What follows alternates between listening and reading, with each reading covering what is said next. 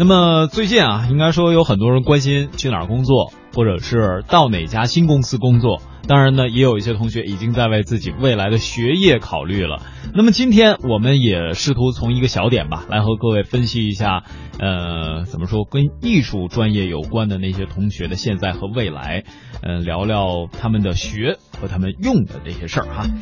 哎，怎么讲呢？应该是最近这段时间，特别是内地的艺术院校的招生已经开始了。那么最近我们嗨青春也关注到，在人民网上这个一则消息，说是啊，记者从三所教育部直属的艺术院校公布的2015年毕业生就业质量报告看到，其毕业生规模小，而其中呢，加引号的阴盛阳衰是非常明显的，而且所谓的自由职业者也开始增增多啊。自主创业的热情偏高，哎，其实折射出的第一就是现在对于学习艺术来讲，应该是女孩渐渐的要多于男孩了，是吧？或者叫女生多于男生。那么在学习艺术的这些同学当中，不安分于一份稳定工作，而想要自己做点事儿的人也是越来越多。嗯，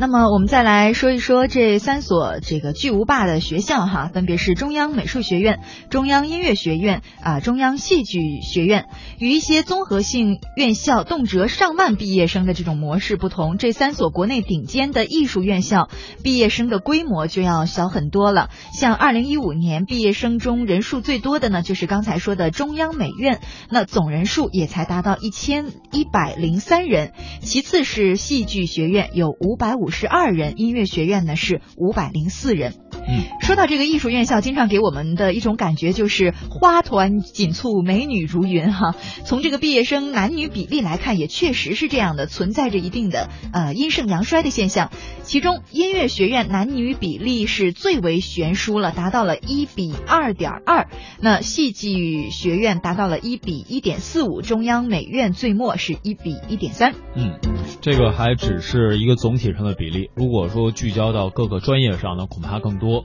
比如说乐西和小东曾经都带过的某类专业，可能在学校里边这个男女比例就会更加悬殊一些哈。那么刚才我们也提到自由职业者的这个比例增高，也给大家来说一说。应该说搞艺术的人，或者说从事艺术专业的人都比较崇尚自由。那么这三所艺术院校毕业生的就业选择也能看出一些端倪，竞争呃。这个是现在日趋激烈，那也有相当比例的学生呢成为自由职业者，比如像中央美院八百一十五名本科毕业生当中，有四百八十四名成为自由职业者。当然，各位别问我们他们去做什么，具体的、需要个别具体论述。然后呢，这个自由职业者的比重也达到了将近百分之六十哈。那么两百八十八名研究生当中，有九十位则成为了自由职业者，将近三分之一的比例。而戏剧学院呢，自由职业者的比例则是高达了将近百分之三十五，音乐学院接近百分之二十三。